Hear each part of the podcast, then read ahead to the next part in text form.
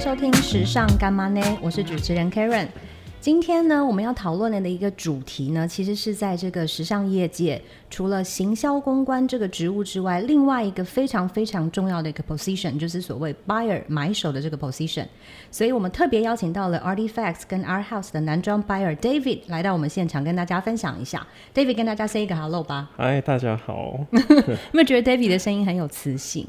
而且他一直说他中文不是很好，他中文其实明明就很好。所以我们今天稍微放慢一点点速度好了。那 David，你稍微介绍一下你自己，你在这个业界大概多久了？然后你之前曾经带过哪一些品牌做 buyer？好，我我其实是来自加拿大的，嗯、然后可能差不多三年半前搬来台湾。OK，那之前其实我有做过很多很多在就是 fashion 这个行业很多工作。嗯、那我是一开始从 retail，就是从电商的 sales 开始。Oh. 对，然后我过后其实大学呃念完大学过后，我其实是搬回去加拿大，然后呃开了自己的选货店。然后也创了一个女装品牌在纽约。OK，对，那我就是做了差不多五年，然后决定要搬回来亚洲。对，那那时候我就是搬回来亚洲，然后加入了 Art House 的团队。那为什么那个时候要放弃那个选货店，跟你自己创的那个品牌啊？是因为真的很难操作吗？这个市场难是一定是很难。对对对，呃、品牌其实还在。对对对.呃，但是店我们那时候就是跟我的伙伴一起决定要收起来。对，嗯、因为可能也是觉得有点累，然后那时候要 focus 在品牌上面。嗯，对，但主要是我那时候是想想搬回来亚洲。对，可能跟家人离家人比较近一点点。就是了解。可能因为纽约的竞争力也非常激烈，对不对？所以对，真的真的很恐怖。真的，但那时候我们的店其实在加拿大，oh. 对，我们店在温哥华，然后品牌在纽约。OK OK，了解。嗯、好。那我们来请 David 介绍一下，因为大家一定对 buyer 的工作感到非常的有兴趣，也觉得它是一个很神秘的工作。因为其实大部分大家去秀场比较常会看到公关或是媒体或是其他的一些人，但是你们会不知道到底 buyer 在哪里以及他们到底在做什么。所以我们让 David 来介绍一下，说他平常的工作内容主要有哪几个项目。我觉得可能最基本就是大家知道的，就是呃，我们每一季要做一些规划，对，然后做一些采购，嗯，对，然后可能要就是持续的一直找一些新的。而且就我所知，buyer 的 Excel 都要很好，对吗？要非常好，对，这也是我每天都在学的东西。对，因为 Excel 好难哦。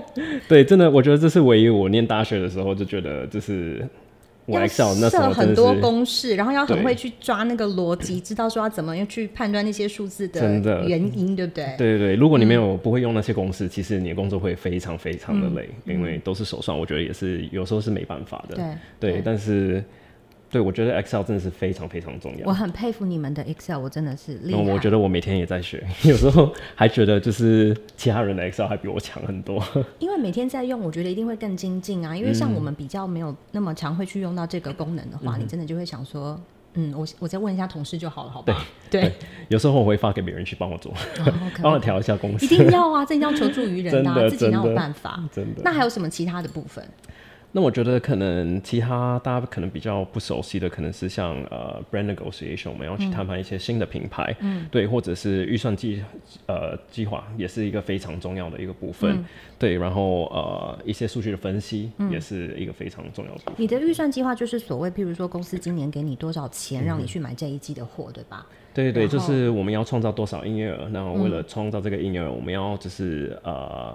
采购多少货？嗯，那我们采购一个预算里面，我们要怎么样分这个呃预算分给每一个品牌？嗯，或者是更细是这个品牌就是可能服饰类是多少，小配件类是多少，鞋子是多少，嗯、包包是多少？嗯，对，这是我们都要分的蛮细。对，嗯，因为等于说你每一个点都要考量到，到时候你的店上的货品呈现出来的一个样子才会是最。齐全最完整的，才不会说可能衣服特别多，但是小皮跟其他的东西很少，那所以客人来逛的时候，可能就会觉得我都没有办法搭出一个 total look 嘛，嗯、对不对？对，我觉得这是最重要，因为有时候真的是如果比例没有抓对，嗯，那客人其实想要个 total look 是完全找不到的。对，而且你 display 上可能也不、嗯、不会有那么漂亮的一个呈现，嗯、对吧？对啊，对啊，嗯、我觉得连只是在服饰类也是，就是上衣跟下半身也是，如果那个比例也不对，嗯，那有时候因为他找不到，可能你裤子进太少了。客人就不会买那个上衣，嗯、因为他就是要那一套，就损失了一个机会。对对，真的。对，OK，哇塞，buyer 的事情真的也是非常的繁琐哎。对对。那你觉得一般人对于 buyer 最大的误解是什么？可能就是 buyer 的工作就是参加 Fashion Week，常常出国，常常出国去看一些 runway show，然后每天都在逛街 shopping、嗯。对，可是这是你们工作的一部分啊。其实出国出差很累的，好吗？大家？对，非常累的。其实，对很多人都跟我说，就是哦，你好幸运，都每次可以去巴黎、去米兰，然后可以出差。嗯、但其实。我跟你说，出差真的非常非常累。我完全能够了解 David，出差真的很累，因为你完全是日夜颠倒，然后你在那边做那边的事情，台湾的事情你还是得处理。对，真的就是我去巴黎那么多次了，老实说我没有去过 Eiffel Tower，我也没有去过 Louvre，就是我只是坐电车坐 Uber 经过而已。在各个不同的 showroom 跟办公室中间奔波，但是你看不到任何巴黎漂亮的景色，对，对吧？那真的只有自己去玩的时候才有办法，真的轻松的看待这一切。对，而且我们每一天就是呃，我每天是差不多。五点就起床了，那从五点到差不多七点半，我就会处理台湾的事情，嗯、因为刚好是就是对，就是办公室的人都还在呃上班，所以我们就会处理一下台湾的一些事情。嗯、那呃，就准备好吃早餐，然后我们可能八点八点半就会开始出发了。嗯嗯嗯。那我们一整天会跑 appointment，可能有有一天可能有会到八个 appointment。嗯。如果比较大的 appointment 就四个 appointment，嗯，但是我们会跑到差不多七八点，有时候到九点。再加上时差，其实到了那个时候，你已经就是不知道自己 身在何方，对吧？真的，而且我们出差完全没有周末，所以我们是礼拜一到礼拜天都在跑。对，然后我们然后回来，我们有时候只是吃完晚饭，晚餐还是要交单。嗯。对。所以我们还在要赶快把单子做出来，可能你晚上或者是隔天一早马上就要交出去，你才有办法再继续算下面的东西，对不对？对对对，因为有些品牌也是就是规定我们就是一天内还是两天内一定要交。对对，所以大家不要再误会 buyer 了，也不要再误会公关，嗯，因为你知道我们去看秀真的不是那么好看的事情，我们就是根本也没有时间看到那些秀。对啊。然后大家都会觉得说，哇塞，你们好棒，都可以去参加 Fashion Week 什么的，没关系，你去一次看看你就知道了，嗯，好吗？对，而且每次出差其实连看秀的时间也是很少。对啊，因为我觉得可能比较大的选货店或、嗯、呃一些大的品牌，他们有些采购是专门去看秀的，然后有些采购是专门去跑 showroom 或去呃采购，真的采购。那我有一个问题，专门去看秀的 buyer，、嗯、他们的工作真的就只是看秀吗？我觉得他们可能是算采购总监吧，所以可能都是到最后、okay, 看一个 trend。对，然后 buyer 带回来的全部的东西，他们会再过一次。Oh, OK。对对对，但是因为只是可能在像我们 Art House，是我们只是一个男装采购，一个女装采购，然后我们就负责全部的品牌。OK、嗯。对，所以我们只是看所有大小工作，你们都要做。对，真的对。很辛苦的，好吗？嗯、然后呢？那 David 问一下你。你觉得外界对于 buyer 的评价是什么？刚才在聊天的时候，我们有先聊到这件事情。David 说他其实不知道外界到底对于 buyer 有什么评价，我就给他举了个例子。因为其实像我们做 marketing 跟 PR 的人，很多人会觉得我们眼光眼界很高，或者是有一点移花，然后很爱买一些精品的东西什么的。那大家会不会也这样觉得 buyer？毕竟你们都是看到最美。最新，然后可能是看到未来的东西，我们都还看不到的东西，你们看得到，所以会不会有一些人会觉得说，你们是不是也觉得好像自己的眼光一定都很好这样子？其实我觉得。还好，因为我觉得每个 buyer 都有他自己的风格。嗯，对，不一定是我喜欢的风格，是大家喜欢的风格，嗯、或者是可能你喜欢的风格。对对，所以我觉得这个也是是一个蛮 personal 的一件事情。对，因为我觉得对美的这种东西的定义其实很多主观啦，嗯、而且有的时候你的考量也不是只出于你自己的喜好，嗯、而是你的店是怎么样的风格，你要呈现怎么样的东西给大家，对不对？对。OK，那你觉得外界有没有对于 buyer 说什么事情是你觉得他们说的是对的？其实我不太知道外界不不接触外界，对对很少，我非常不。因为其实 因为其实 buyer 真的比较少出来跟大家做这种比较 social 的东西，嗯、他们的工作有一部分，刚才我们有聊到，私下聊到是说 buyer 有一部分工作是要做沟通，可是沟通跟 communicate 跟 social 其实又是两件不太一样的事情。嗯嗯、social 有点是像我们去一个公开的场合，你必须要跟大家聊天啊，嗯、就是这样子的一个的氛围。嗯、但是 communicate 是真的要针对某一些事情，譬如说，他们可能必须要跟 showroom 的人、跟品牌的人，嗯、然后或者是针对买了的货跟店上的人做教育训练，嗯、让他们知道到底为什么我要下单买这些货，嗯、对不对？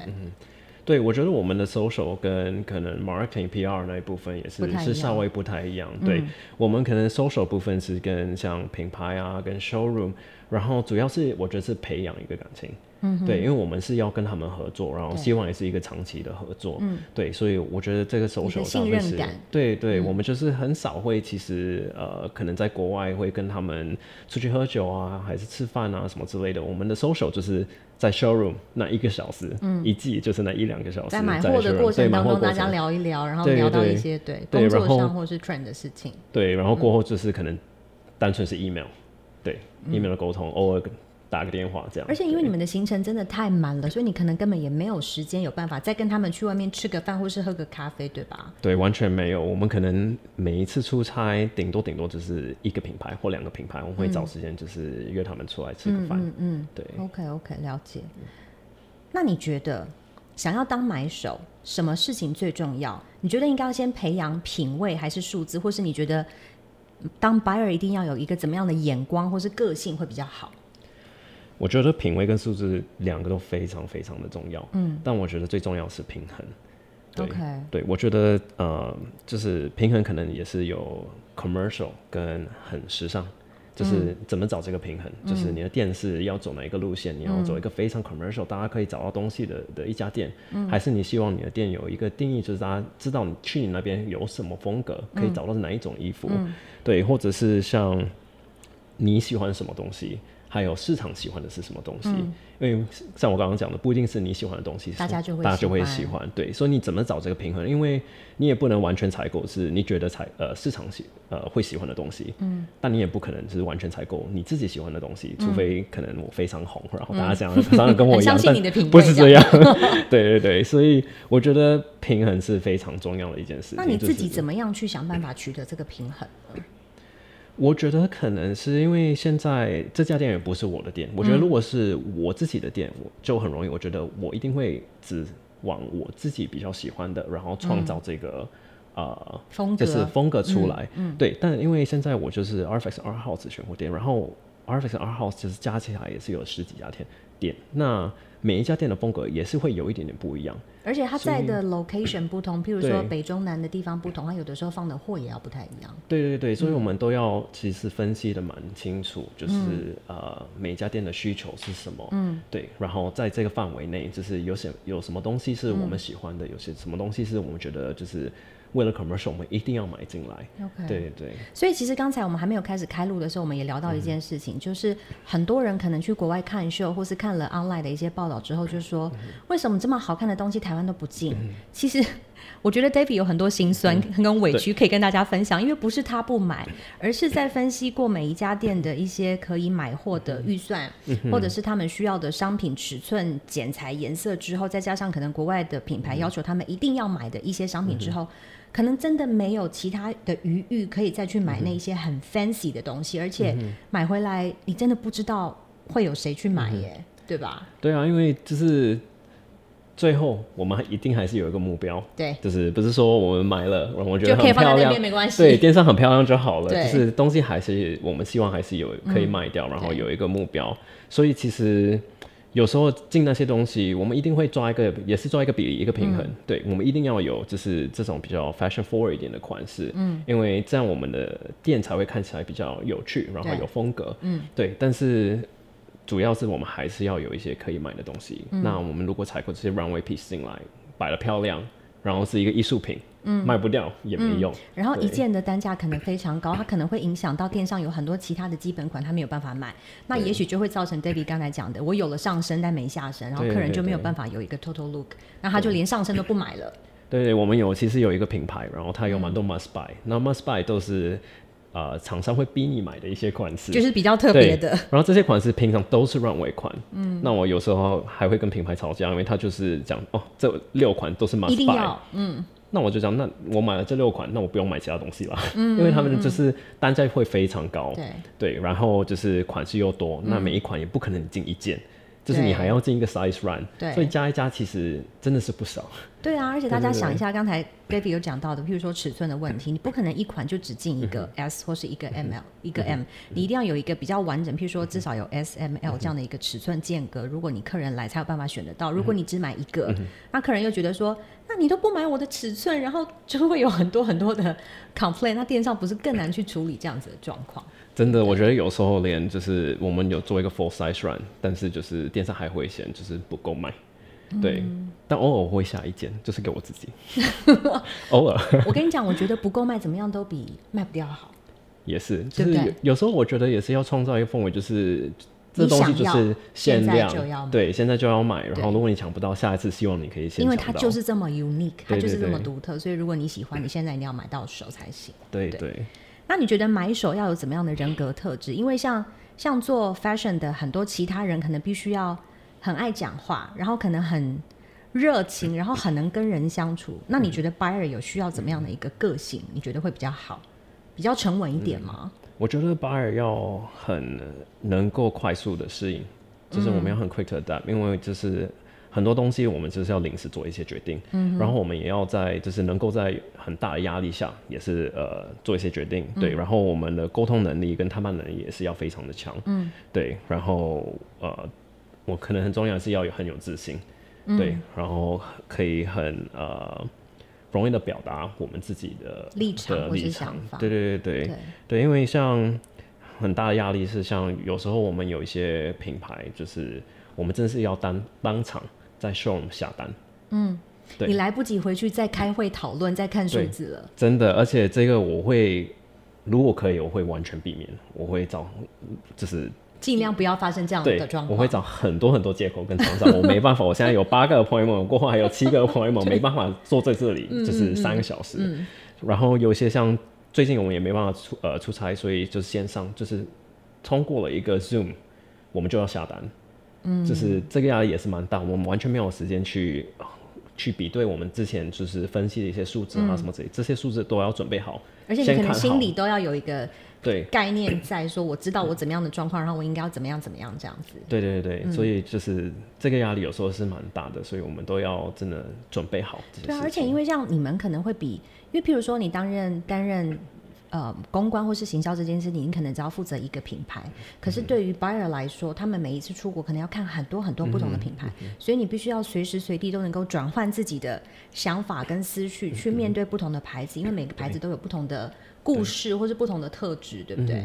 嗯对，而且我们家可能也是比较特别一点，因为我们有 RFX 跟 R House，嗯，所以其实这两家的品牌的特质完全不一样。就是很多 RFX 的品牌，就是你可能跟他们真的是好朋友一样，就是进去也是很对对对年轻。但有时候就是 Arhaus 的品牌，有时候也要比较客气一点，就是要比较优雅一点。对对对对，就是不能进去 showroom 然后大闹一场的那种感觉。对，大家有机会真的要去逛逛这两家店，因为他们的氛围真的很不一样。但是他们里面选出来的商品，我都觉得每一次去看，我都很想把整家店买。买下来，只是没有钱而已，好吗？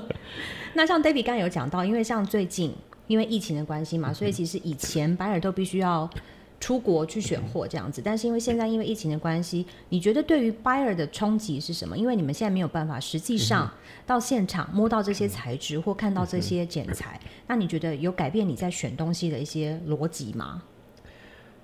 改变逻辑，其实我觉得还好，没有太大。但是我觉得这真的是一个很大很大的挑战。嗯、像你讲，就是我们完全摸不到衣服，嗯，我们看不到，就是就是很容易就看得出来这些衣服的细节在哪里。嗯，所以我们花的时间会真的是两倍或三倍的时间。对，因为我记得有的时候 buyer 去买东西，嗯、你们会在现场试套那个衣服，看实际上穿起来的感觉是怎么样，嗯、对不对？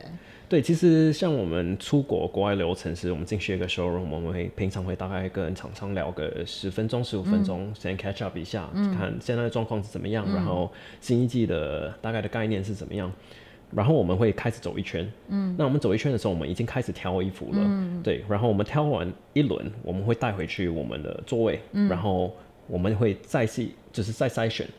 对，但是我们现在在线上，我们就完全没办法这样做。对，对，所以可能。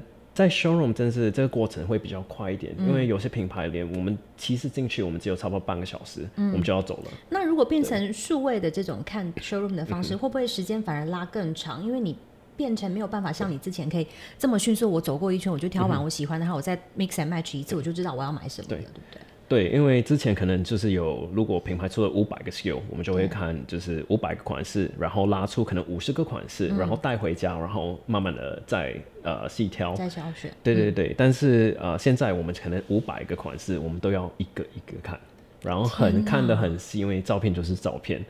对，然后有时候我们有做一些 conference call，做一些 zoom，但其实你知道搜寻也不好啊，就是他可以给你看到的细节也是，嗯、其实还是有限。因为有的时候透过视讯这些东西，有的时候颜色或是材质，你还是会有一些光影的变化。你可能拿订了货，嗯、然后你以为是那个颜色，等你拿到手发现，嗯，嗯，怎么跟我看的好像差别有点大这样子？对对，我其实有点小期待我们下一季东西进来，因为这是也是大家也是第一次这样做，对吗？所以。我希望不会被吓到。我觉得应该不会啦。可是我觉得这件事情也变成是也很考验刚才 David 讲的，譬如说你们会跟这些选货店，或是跟这些会跟这些品牌，或是 showroom 的人，会建立一个很好的信任关系。所以其实他们会知道，譬如说 Artifacts 跟 Art House，你们会比较喜欢怎么样的服装？也许他们可以先帮你们筛选一些东西出来，你们就不用再花那么多时间从头到尾每一个 piece 都看过一遍，对不对？其实可能品牌也要对很多店家。所以比较少数的品牌真的会这样帮你，那么细心的帮你做对。但这一次其实有一两个品牌，呃，有帮我们这样做到，对对。然后我觉得其实还蛮准的，哦，就是他会帮我，就是整个采购的过程会比较顺利一点点。代表他们真的很用心哦，跟你们合作的很开心，所以。对，因为我原本他可能给我看三十个款式，然后我原本想说不行不行，我要全我全都要看。对。那我看完两个小时，我讲嗯，我还是那三十个款式其实还不错。对，真的。哇，那这那这两三个品牌真的要好好的再跟他们深入的交往一下，因为觉得他们真的很用心理解你们的需求的。对对对，我也觉得。那你觉得像现在这样子的一个状况啊，社会这样的一个氛围跟状况，消费者的购物习惯有改变吗？我觉得一定有。对，我觉得就是。事实一定会变，对，对，因为我觉得呃，最主要我觉得客人会比较 realistic，他会比较现实一点点。嗯，他买的东西他会思考多几次，这是不是他真的需要的东西？嗯、可是会不会也像最近很多人都是报复型的消费啊？就想说反正我不能出国，嗯、因为其实出国一趟要花很多钱，嗯、然后很多人可能以前都是想说我到国外去买，嗯、我又可以退税又比较便宜。嗯、可是现在因为出不了国，那会不会想说，嗯、那我就在台湾好好买它一场好了？我觉得他是有消费的，对.但是我觉得他还是有很细心的挑，就是他买的东西是什么东西。嗯、因为像你讲不能出国了，嗯、那我觉得就是很多客人会开始可能羽绒外套不看了，对，或者是毛衣就少看毛衣，因为没有没有机会穿嘛，台湾没那么冷。对对对，可能之前他们觉得哇这个好漂亮，我就直接买，因为我知道这是不管是下个月还是下下个月，我一定会出国。嗯，对，但是现在他们可能会觉得，就是嗯，这个我穿不到，或是一些可能礼服类的东西，对不对？嗯、因为现在没有办法有那么长，有很多 party 或是宴会，所以他没有场合去展示他这样子的服装。对对对，有有一阵子。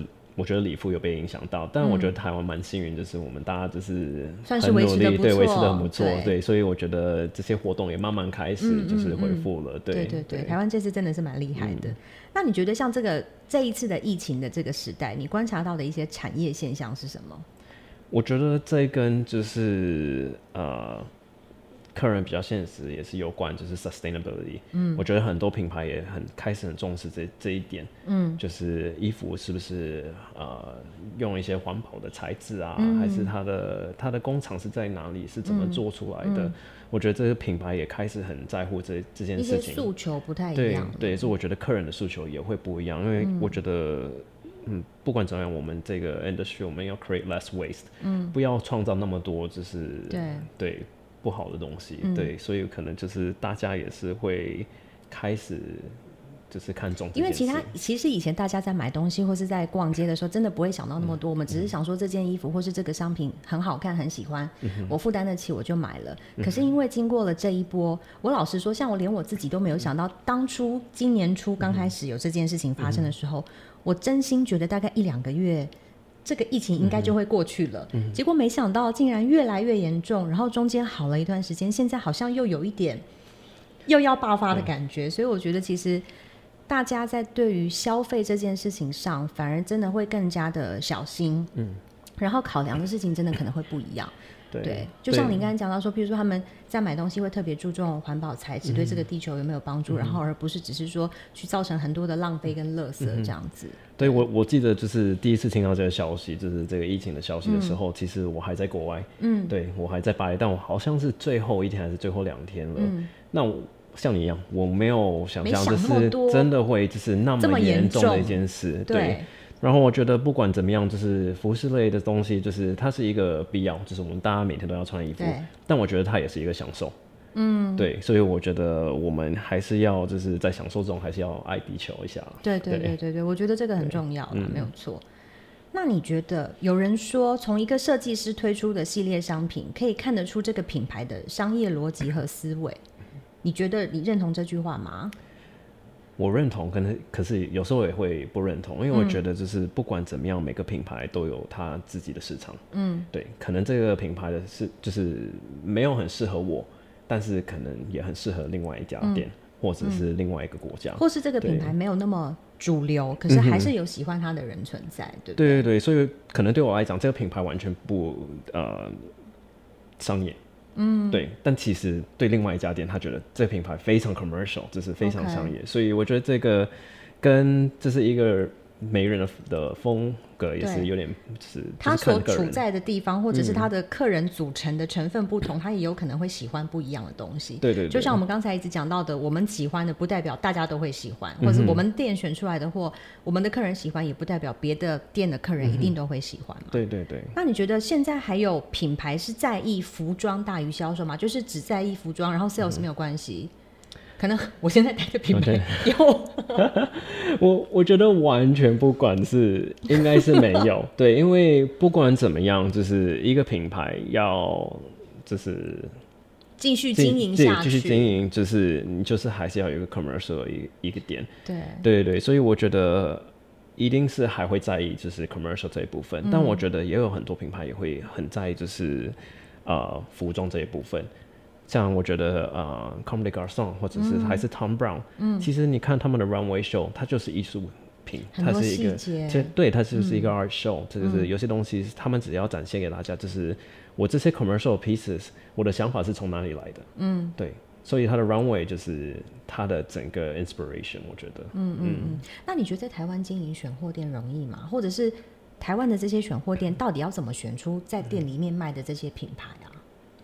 其实我觉得，不管你在哪里，我觉得选货店都非常难，非常难。对对对对，我觉得主要是你能不能创造一个你觉得对对，我觉得不一定是要一个非常流行的一个东西，嗯、但是。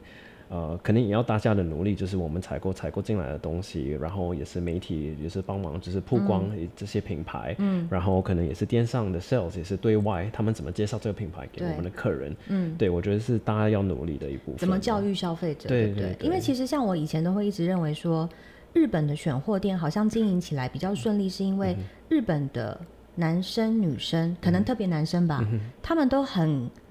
爱打扮，也很敢打扮，嗯、然后也很愿意接受一些新的品牌。它、嗯、可能不是国际知名品牌，可能是、嗯、呃，free 就是那种 designer 的 brand、嗯。可是他们会觉得。只要它的设计够好，它、嗯、的 quality 够好，嗯、我就愿意买。所以我就会觉得，好像在日本做 select shop 这件事情、嗯，是否会比在其他国家容易一点？因为毕竟他们本身是有这个 sense 去做这些服装的搭配的。嗯、对，我觉得就日本人真的很厉害，就是他们对于不管什么事情，就是他们都会很研究。嗯嗯。对，所以像你讲新的品牌，我觉得他们。参与这个品牌之前，他们其实会花很多时间去研究这个品牌。嗯、这品牌是从哪里来的？是在哪里制作的？那、嗯、它的、呃、概念，整个概念是什么？嗯，对。所以我觉得这是他们做了很好的一部分。不像有些客人可能就是只懂皮毛，我只想知道它 logo 有多大，然后我要穿出去，别人看得出来我穿了一件很厉害或是很贵的衣服这样子。因为我觉得有一些消费者其实是抱着这样子的心情啦，嗯、对不对，对？想说我都花了这么多钱买这个 piece，我一定要让大家知道我今天穿的。很有质感，这样子。对对对。那你觉得你最欣赏的服装品牌是什么？或者是你最欣赏的设计师是谁？其实蛮很难回答。这个真的非常难，其实蛮多。但我最近最近非常爱的是 Jacquemus。哦。对，因为我觉得呃，他做的东西是非常呃忠于自己，他非常 very true to himself，嗯。他出的东西就是。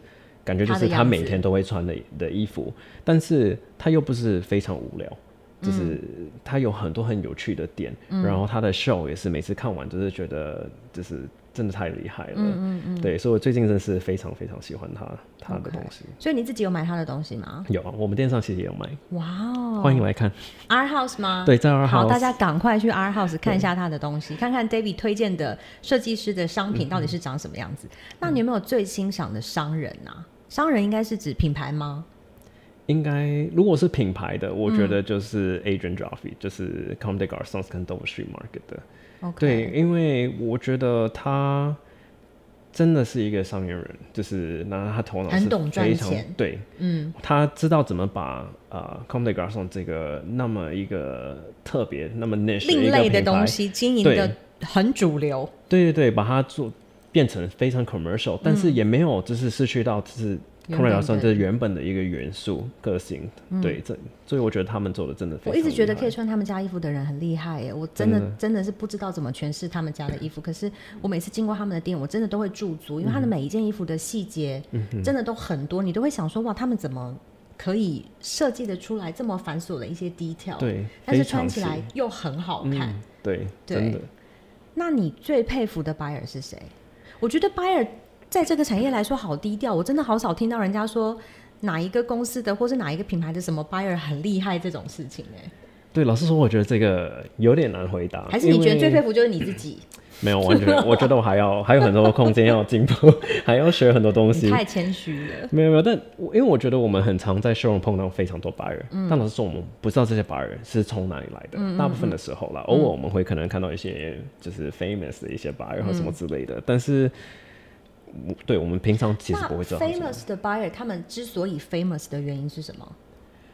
我觉得他们可能是第一代的 influencer 吧。哦，就是他们可能就是之前也是媒体很推、嗯、他们，然后他们可能真的是选货很有个性，很有风格。嗯，然后自己本人也是，所以就自己的穿搭也是让人家觉得眼睛为之一亮的那种。对对对对，但我觉得我的印象最深刻的是美国有个选货店叫 Totocalio。嗯。对，然后他之前的主理人跟采购 Joe Wanger，就是我非常非常欣赏他。其实我觉得我刚开始的、嗯、我就是有有被他影响，就是蛮大的、嗯。那他很厉害的地方是什么？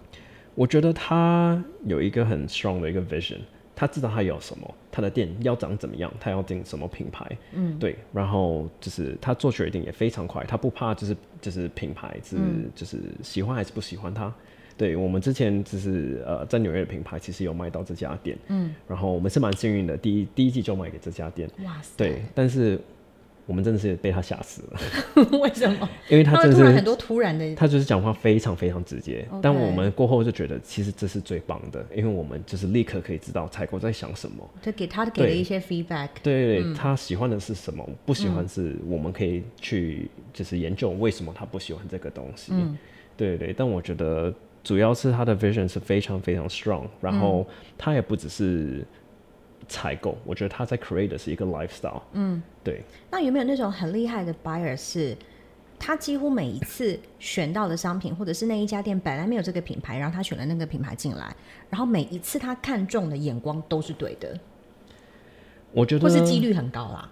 我觉得这个是非常难做到的事情啊！对对？我觉得这应该是每个老板希望可以做到的事情。找到一个很厉害。对对，我觉得这当然是我们的目标。嗯、我们希望是就是我们的 success rate 一定是很高的。嗯、但我觉得这也是我们每一季的挑战，因为不一定是我们这一季挑的东西表现非常非常好，那下一季可以一样好。嗯，对，因为我觉得过了那个 moment，大家的喜好又不一样了。对对，而且我们采购也是都是半年前，嗯、对，所以我们也不知道这半年内会发生什么事。对对对对，所以我觉得这是真的是我们每一天的挑战。我觉得这是 buyer 很厉害的地方，就是你要做的是未来的事情，你要做的是未来的决定，嗯、你必须要先去想好未来的半年之后要卖的商品在电商要布置成什么样子，嗯、然后客人的喜好，嗯、然后这个市场的氛围，这个市场的 trend 是怎么样。因为像我们在做的比较是现在正在发生的事情，嗯、可是你们都是超出别人的 schedule，在往很前面的地方走。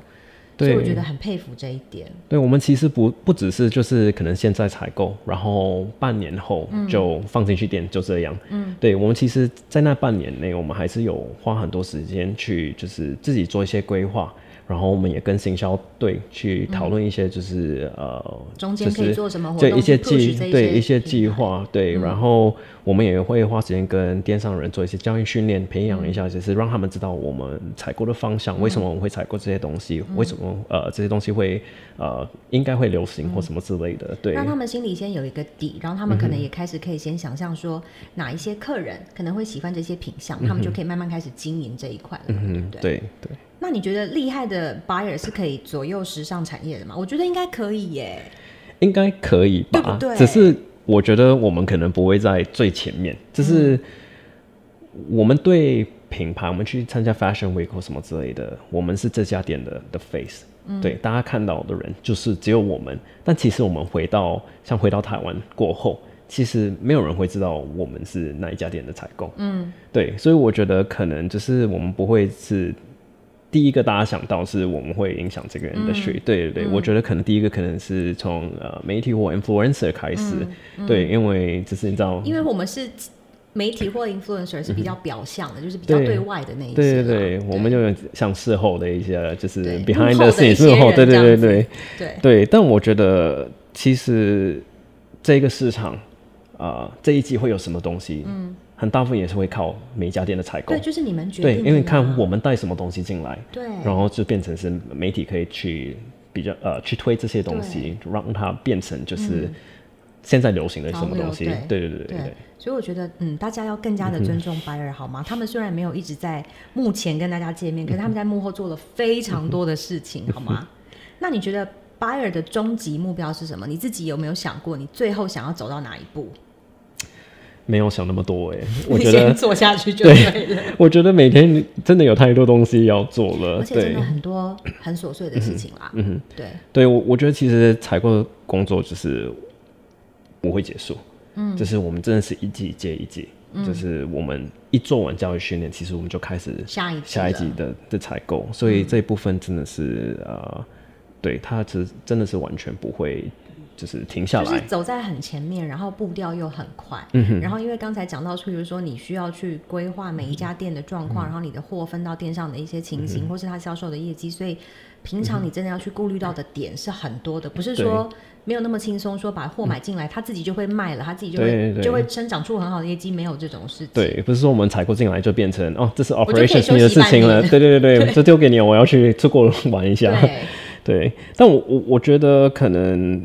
最后，我不想要只是一个采购，嗯，我希望可以就是经营一些，就是有点像一个 incubator 的概念吧，嗯、就是希望也可以帮忙一些新的品牌，不管是国外的还是国内的，就是，啊、嗯。呃，就是看怎么样可以协助他们，培养他们，就是、嗯、对，能够引领一个潮流的感觉，对对对，给他们多一些就是发展的机呃机会，嗯，对，嗯，嗯，那你觉得有没有什么忠告或者什么话你可以给？想要成为 buyer 的人，或者是已经成为 buyer，然后再慢慢茁壮的人，因为我们那天另外一个访问是讨论到行销公关这件事情，我们都一律对外说，希望大家不要加入这个产业，因为太辛苦了。所以你觉得 buyer 这件事情，有没有觉得有什么东西可以跟大家分享，或是你觉得如果真的想进这个产业，他们应该要怎么样先培养自己一些心智或是一些想法概念这样子？我觉得这个工作也是非常非常的辛苦。还是你教他们不要来，都不要来。但我觉得主要是不管你做什么东西，你一定要对这个工作是有热情的。嗯。因为如果你没有热情，你一定待不下去。嗯、我我觉得啦，因为真的是就是、嗯、你知道，像我们连出差就是每天睡个三四个小时，嗯、然后连续跑两周。嗯。对，而且而且要想办法维持这个热情。对对，真的，因为我觉得这个也是。有时候会很容易就是变成，哎、欸，你对这东西还有热情吗？对对对，嗯。然后我觉得 Excel，我们刚刚讲的 Excel 非常非常的重要，就是 可以开始每天练习一下，练习一些枢纽的公式设定，好不好？对对对。然后我觉得英文也非常非常重要，嗯、因为其实我们对外也是都是用英文，不管是发 mail 还是本人去 showroom 的时候，嗯、就是。偶尔可能幸运，我们是可以讲一些中文，嗯，但是其实大部分都是用英文来沟通的。毕竟它是一个比较国际化的工作啦，所以就变成是说，如果你的语言上面能够比较好的话，其实是一个加分嘛，嗯、因为你比较能够跟别人好好的沟通，嗯、出你自己到底的想法是什么，这样子。嗯、对对。所以你还是觉得大家可以加入 Buyer 这个行列？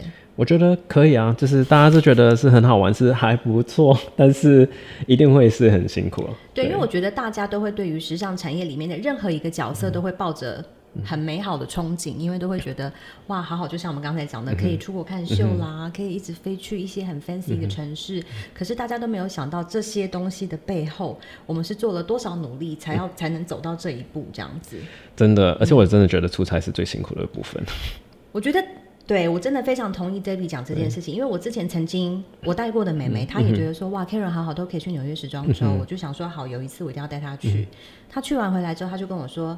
Karen，对不起，我以后再也不参加任何时装周。我愿意在台湾就是做牛做马，被你使唤，我都不要再跟你去时装周。真的，而且你知道，有时候像我们最长是差不多两两周，对。但我最很累，很累。但我跟你讲，最累的是什么？你知道吗？嗯、两天。我其实每一季都会飞，之前啦，就是每一季至少一次会飞到米兰，嗯、然后两天。啊、我只真的是待在那里一天半，我就飞回来了。Oh my god！对，对你根本就是才刚落地，你时差也还没调整好，你就开始 work，对，然后你也还就是你 work 一天，然后你就又回来，然后你时差又要再重新调整，对不对？我几乎都不会调整时差，你就是因为我都知道，对，因为反正才两天，我就辛苦一下，然后在飞机睡，对，就是这样。因为我们就是可能有时候也是呃品牌也没有那么多，嗯，那我们待五六天也是没用，嗯、就是我们。也没什么事做，然后费用也是蛮高的，嗯、对，嗯、所以我就想说，嗯、那不然我就去了两天就好了，就简浓缩的行程。对，我们就是十点早上十点到，然后就是立刻跑去 showroom，、嗯、就是有时候从机场直接去 showroom，然后就是跑完可能两三个 appointment，第二天跑几个 appointment，然后第三天就飞了。嗯、对，oh、所以其实出差真的是最最痛苦的。对，所以大家你们要对这个工作有热忱，而且你们要有坚强的心智，嗯、还要有。健康的身体才有办法做这个行业，对吧？好，那我们今天很开心能够邀请到 David 来跟我们聊了很多这些，也许外界对于 Buyer 不是那么了解的一些幕后的工作状况，跟他们这实际上在执行的一些事情。也希望我们聊的这些内容能够对大家理解 Buyer 这个产业，或者是即将想要进这个产业，或是对这个产业有兴趣的人，能够有一些帮助。